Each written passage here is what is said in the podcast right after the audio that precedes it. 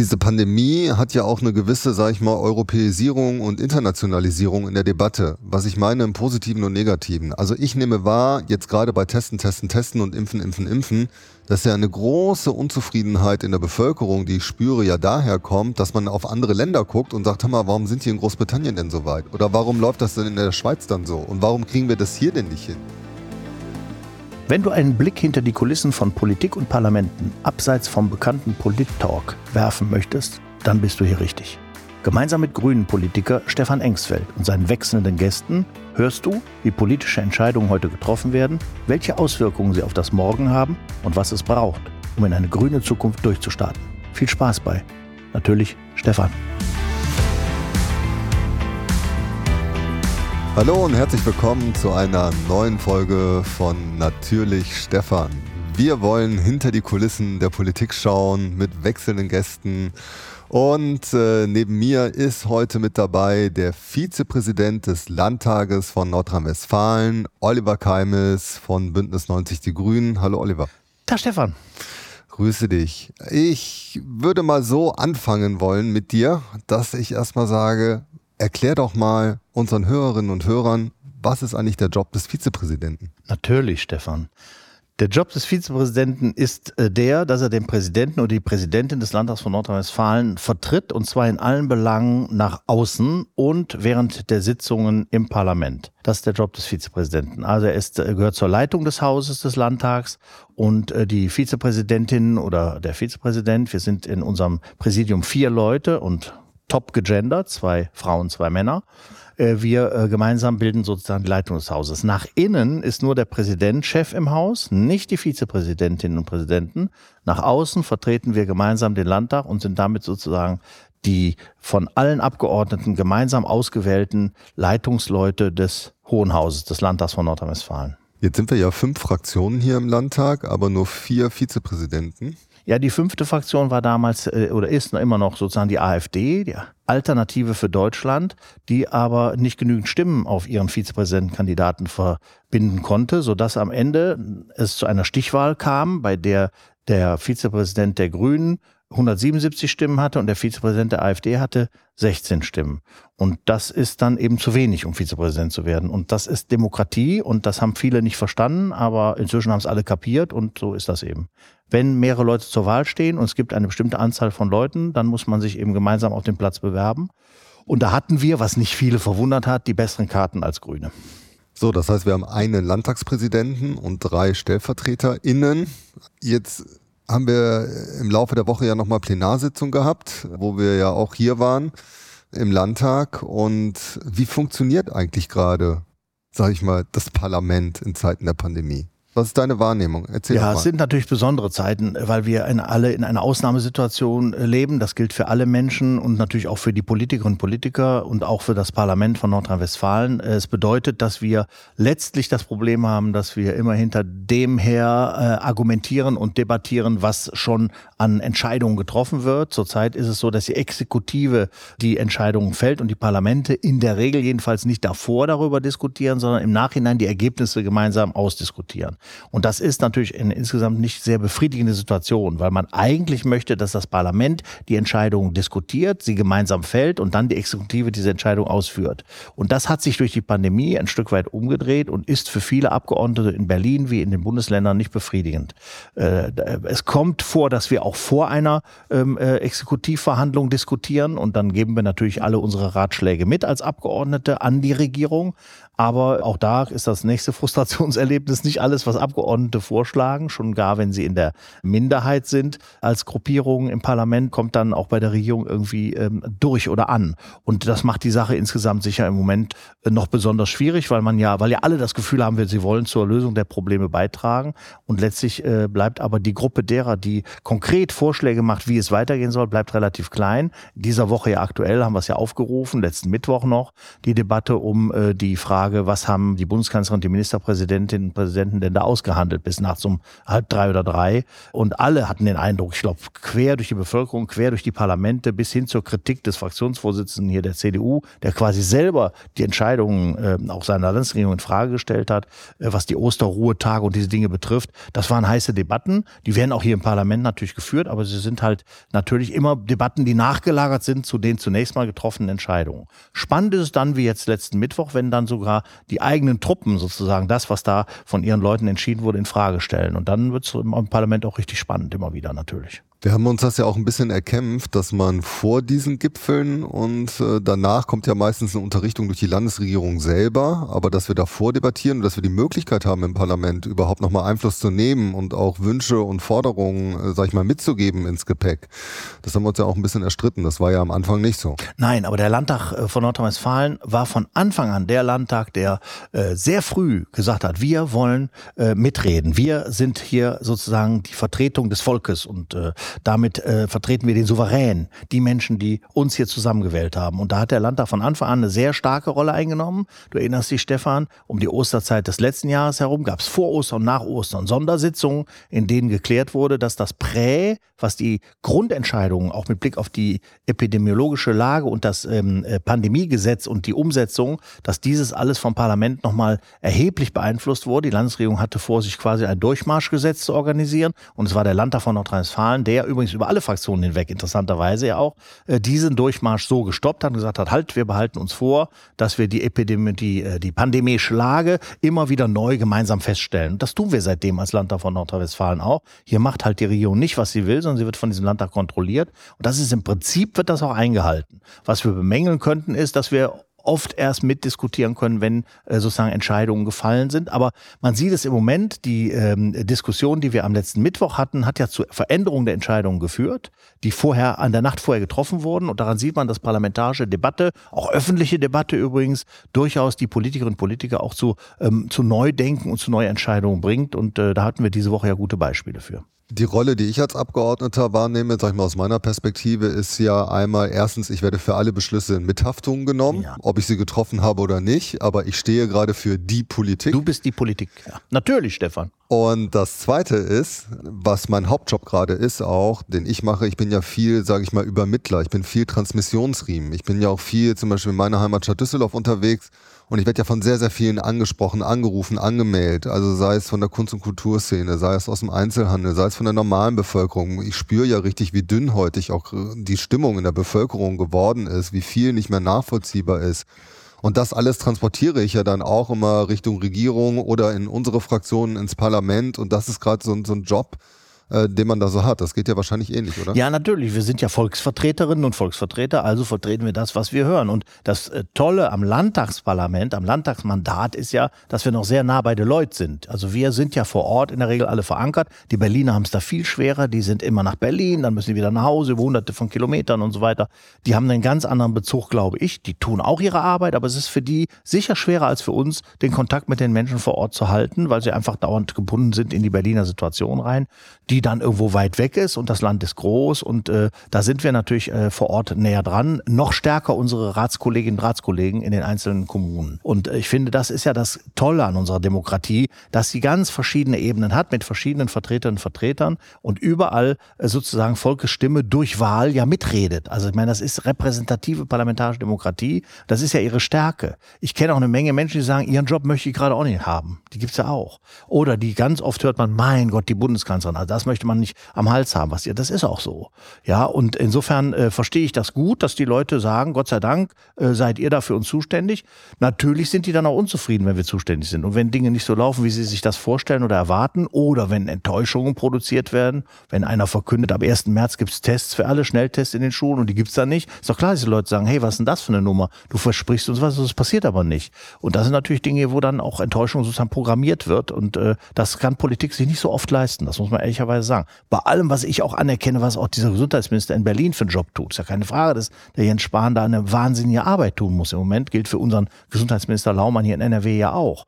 Aber wir Abgeordnete kriegen natürlich, wie du es beschreibst, Stefan, völlig korrekt, kriegen wir sozusagen den Driss immer ab von den Leuten, die dann sagen immer, das läuft so aber nicht. Oder wir sind super enttäuscht. Und was macht er denn da jetzt wieder und so? Und ähm, mit der Tatsache, dass wir diese Pandemie auch nach einem Jahr behaupten, nicht behaupten können, im Griff zu haben, sind wir einfach in einer sehr, sehr dramatischen Lage, auch in Bezug auf die Demokratie, die Glaubwürdigkeit, das Vertrauen in dieses System. Das ist schon stark erschüttert im Moment, weil die Leute sagen, hör mal, ihr wurstelt da rum, aber so richtig kriegen wir das nicht in den Griff. Jetzt muss man aber ehrlicherweise sagen, es ist auch nicht ganz leicht mit dem Virus was in den Griff zu kriegen, weil das Virus macht einfach, was es will.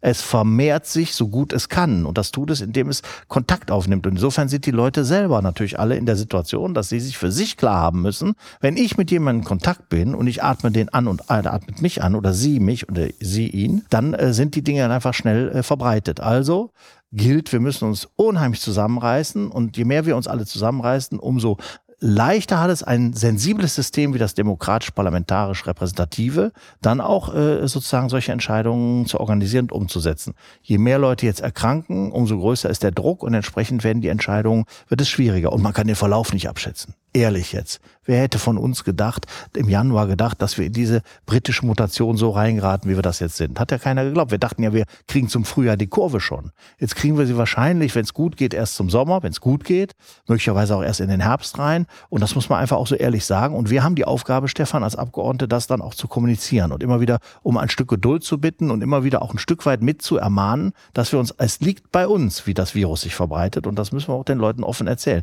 Wir, viele Mittel haben wir gar nicht in der Hand. Dazu kommt dann das Testen, Testen, Testen, sagen ja alle, und die Bundeskanzlerin noch schöner, impfen, impfen, impfen. Ja, dann soll sie mal machen, dass sie das Zeug auch herbringt, dann impfen wir auch. Also nicht wir persönlich, aber die, die impfen können, sollen dann schon impfen und die, die geimpft werden wollen, werden dann auch geimpft. Ich bin übrigens dafür, dass das weiter freiwillig bleibt. Ich auch. Gut. Also diese Pandemie hat ja auch eine gewisse, sag ich mal, Europäisierung und Internationalisierung in der Debatte. Was ich meine im Positiven und Negativen. Also ich nehme wahr, jetzt gerade bei Testen, Testen, Testen und Impfen, Impfen, Impfen, dass ja eine große Unzufriedenheit in der Bevölkerung, die ich spüre, ja daher kommt, dass man auf andere Länder guckt und sagt, hör mal, warum sind die in Großbritannien denn so weit? Oder warum läuft das denn in der Schweiz dann so? Und warum mhm. kriegen wir das hier denn nicht hin? Ja, genauso wie es am Anfang, als es losging vor einem Jahr, wir ja die Bilder von LKWs des Militärs gesehen haben in Italien, die Hilferufe aus Italien gesehen haben gesehen haben, okay, das droht uns, das wollen wir nicht und deswegen haben wir noch schnell agiert und versucht, wie es damals hieß, ja vor die Lage zu kommen. Also wir werden ja, wir sind ja nicht isoliert gerade, auch dieser Landtag hier nicht, sondern das ist ja auch eine gewisse Europäisierung, Internationalisierung und diese Vergleichbarkeit im Positiven wie im Negativen. Die führt aber gerade, glaube ich, eher auch ein bisschen zur Frustration, weil man fragt sich, warum kriegen die anderen das hin und wir nicht? Ja, wir kriegen es ja ganz gut. Also ich finde, man muss jetzt nicht übertreiben. Ich finde, Deutschland steht immer noch relativ gut da. Im Vergleich zu vielen anderen Ländern auf der Welt sowieso, aber auch im innereuropäischen Vergleich haben wir durchaus Unterschiede. Also den polnischen Freunden geht es im Moment schlechter als den Menschen in Deutschland. Dasselbe würde ich für die tschechischen äh, Freunde sagen und so weiter und so weiter. Also es ist jetzt nicht so, dass überall super toll läuft.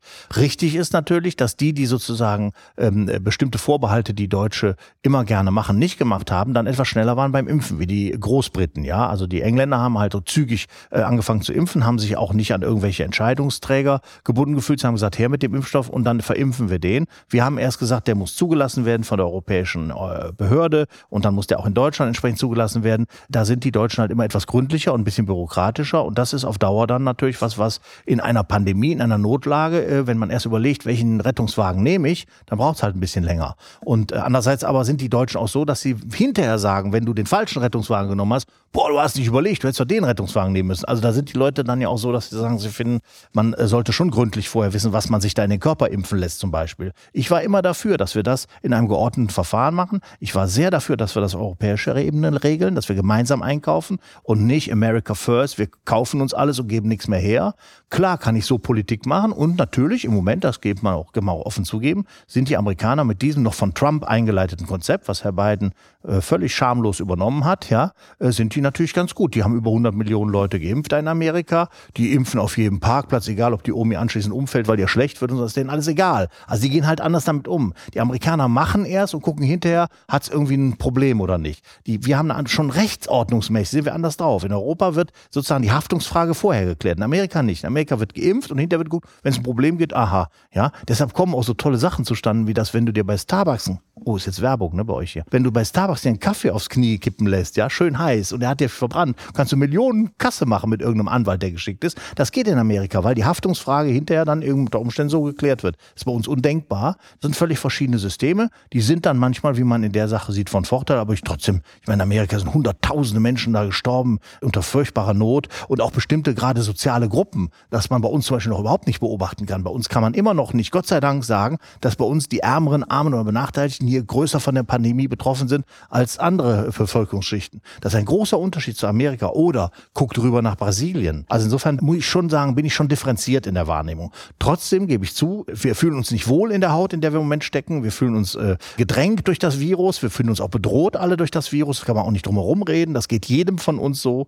Und deshalb muss man umso mehr, gerade wenn man politisch aktiv ist, einen kühlen Kopf bewahren und die Situation genau im Blick halten, auf die Sonne hoffen, auf den Sommer und auf Impfen, Impfen, Impfen. Ich zitiere immer gerne unsere Bundeskanzlerin, solange sie noch im Amt wir ist. Wir beide lassen uns ja und erst impfen, wenn wir dran sind. Ja, das ne? sowieso. Ich meine, ich bin ja da erst 60, ja klar, insofern ne? bin ich noch lange nicht dran. Aber die anderen, äh, äh, die jetzt dran sind, sollten dringend geimpft werden. Ich denke an meine Mutter zum Beispiel, die ist jetzt hoffentlich bald dran und andere auch. Und äh, ich finde übrigens auch richtig, dass wir erst die, die Verletzlichen impfen und dann die anderen. Ich wäre aber sehr dafür, dass man auch die impft, die zum Beispiel die Lehren, also Lehrerinnen und Lehrer, die Kindergärtnerinnen, Kindergärtner und so. Das finde ich jetzt wichtig, weil da kommen die Leute ja nun sehr eng zusammen. Und gerade im kleinen Kindbereich hast du das Problem, dass du nicht dauernd mit der Maske mit denen operieren kannst. Du, die brauchen das Gesicht als Ganzes und so. Also komplexe Fragen. Wir müssen da jetzt bald ausdifferenzieren. Das tun wir auch. Ich bin sicher, wenn wir genügend Impfstoff haben, wird das alles ganz anders und auch wesentlich schneller gehen. Und äh, dass wir jetzt im Moment diese, mein Gott, wir haben diese Pandemie, hat ja nur keiner vorhergesehen. So, also dass wir jetzt mal eben Impfstoff brauchen für Milliarden von Menschen und so, das sind schon riesige Aufgaben. Und da will ich nochmal sagen, im Verhältnis zu den acht Milliarden Menschen auf der Welt sind die 500 Millionen Europäerinnen und Europäer ziemlich privilegiert und gut dran. Und das sollten wir uns ab und zu auch mal vor Augen führen. Also unser Problem ist, kommst du gesund aus Mallorca zurück? Ja? Und für viele andere Leute auf der Welt ist das Problem unter Umständen ein viel, viel gravierendes. Ich will das nicht kleinreden. Wir haben ganz große Probleme in den ökonomischen Fragen. Ich bin erschüttert darüber, was zum Beispiel in der gesamten Gastronomiebranche, in der Kulturbranche, in der Veranstaltungsbranche, bei den Künstlerinnen und Künstlern habe ich schon gesagt, was da alles an, welche existenzielle Not da steht. Das ist so. Will ich nicht kleinreden trotzdem im Verhältnis zu den vielen Teilen auf der Welt, wir werden das packen und wir werden mit sehr viel Geld, was wir im Moment ja auch leihen, du hast das eben mal kurz angesprochen hier, auch im, im Landtagsrahmen, wir werden mit sehr viel Geld, was wir zurzeit uns als Schulden aufschultern, äh, werden wir versuchen, über diese Pandemie auch die größten Sorgen jedenfalls äh, abzufedern. Äh, alle werden wir nicht packen, das ist auch richtig. Also insofern ist das eine wirkliche Bedrohung, wie wir sie bisher auf dieser Erde, jedenfalls zu meinen Lebzeiten, nicht kannten. Und ich bin jetzt schon ein bisschen älter als du. Ich habe das auch noch nicht erlebt nee, und äh, stimme dir empfehlen zu. Wir haben ja hier auch den Anspruch in dem Podcast, dass wir ein bisschen hinter die Kulissen der Politik mhm. schauen. Und äh, jetzt ist ja die Frage, wir haben ja beschrieben, dass wir hier Sitzungen haben, äh, dass das Parlament, äh, der Parlamentsbetrieb läuft, aber natürlich der läuft total anders. Und ich glaube, wir können mal versuchen, vielleicht allen draußen zu erklären, wie läuft das denn hier? Also ich fange mal an mit, ich muss ja immer Maske tragen. Ja, also, natürlich. Im Haus wird Maske getragen und zwar jetzt sogar haben wir noch gerade im sogenannten, also erst muss andersrum anfangen. Wir haben einen parlamentarischen Krisenstab Pandemie. Den haben wir gegründet, kurz nachdem klar war, das ist eine, im März 2020. Da gab es noch Kollegen, die haben gesagt, wieso Krisenstab? Das ist doch wohl so schlimm nicht.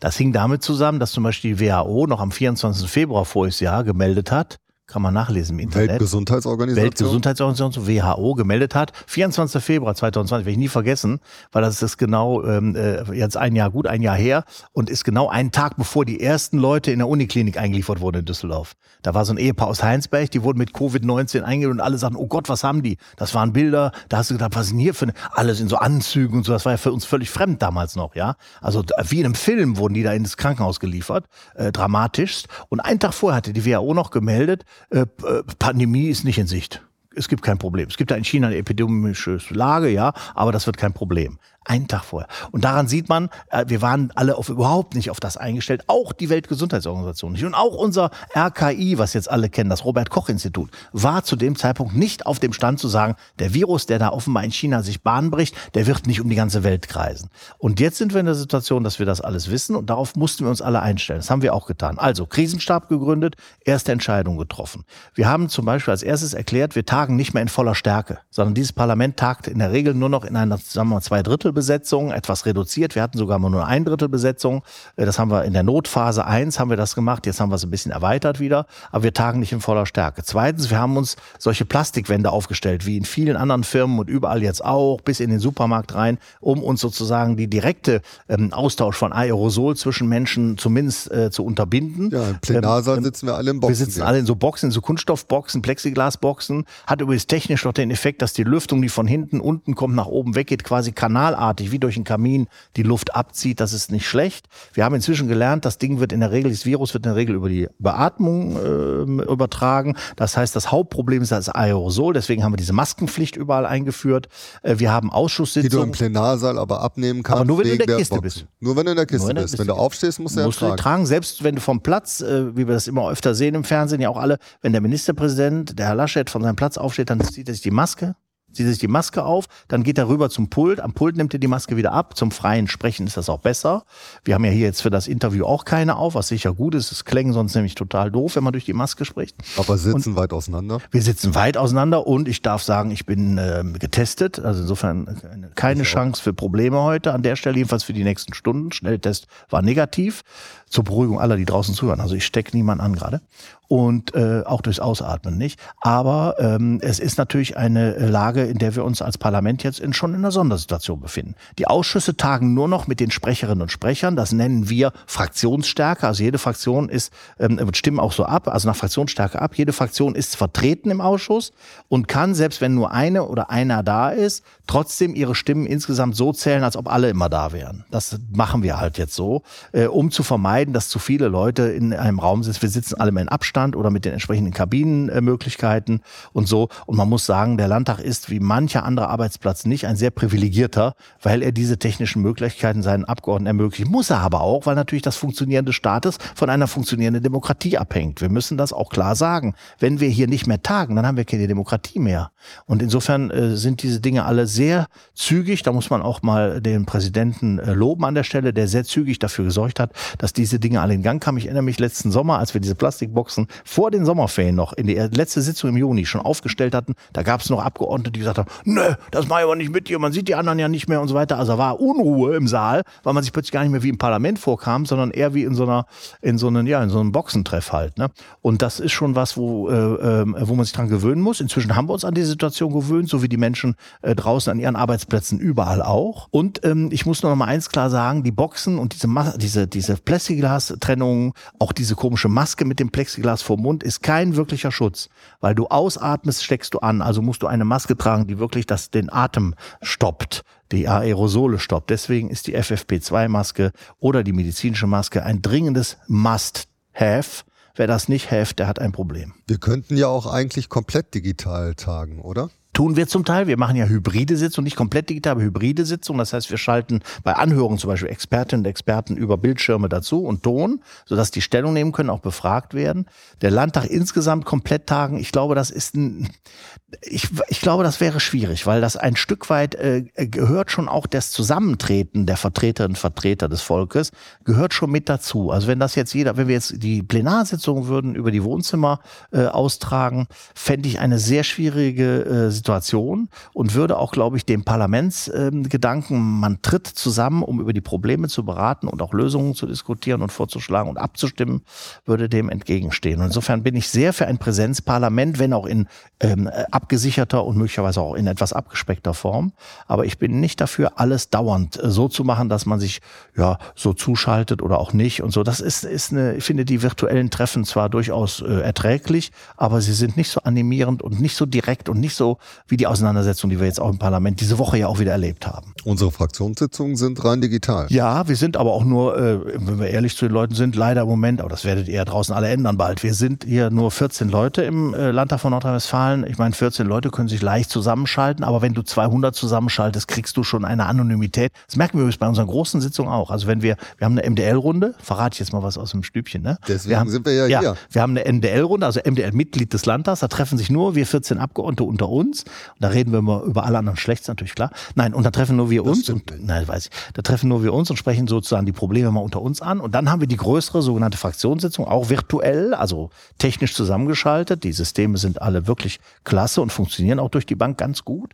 Und da sind dann 70 ungefähr 70 Leute, also so Mitarbeiter und Mitarbeiter plus die Abgeordneten zusammengeschaltet. Das ist schon eine sehr große Runde. Und da merkt man schon, dass also nur wenige sich wirklich dazuschalten, um auch mal was zu sagen. Eigentlich quatschen immer dieselben, wenn man ehrlich ist, ne, Stefan? Wir sollen mal ganz ehrlich jetzt blau oder ganz weit aus dem Nähkästchen. Wir sagen aber nicht, wer das Ich ist. nicke, Ne? ja. Ja. er nickt. Stefan nickt natürlich. und, insofern, und insofern ist das also ganz klar, dass hier ähm, die Leute da, das ist schon so, die anderen sagen halt nichts, die hören dann zu und das ist ein bisschen schade eigentlich auch. Und das wäre in der Versammlung schon anders. Und du siehst vor allem die Reaktionen der anderen ja nicht. Ja, viele schalten dann das Bild weg, weil sie sich noch eine Tasse Kaffee holen oder vielleicht das Hemd oben noch zuknüpfen müssen und so. Und dann ist das eben so ein bisschen, es ist schon was sehr Privates, wenn man so zu Hause zugeschaltet ist. Wir leisten das, arbeiten das mit Anstand ab, aber ich glaube, alle freuen sich auf den Moment, wenn wir wieder zusammenkommen können und gemeinsam nicht nur feiern, sondern auch gemeinsam arbeiten können. Das hoffen wir. Also ganz lieben Dank, lieber Oliver, Gerne. Mhm. dass du heute mit dabei warst. Und das war jetzt echt kurzweilig und wirklich ein Ritt über die Pandemie, über das Arbeiten im Parlament und was wir hier so treiben. Ja. Bleibt gesund weiterhin. Ja, und die Ihr anderen draußen auch alle. Genau, ihr bitte auch. Passt auf, haltet euch an die Hygiene- und Abstandsregeln. Und dann sage ich mal, bis zum nächsten Mal bei natürlich Stefan. Gerne. Tschüss. Tschüss.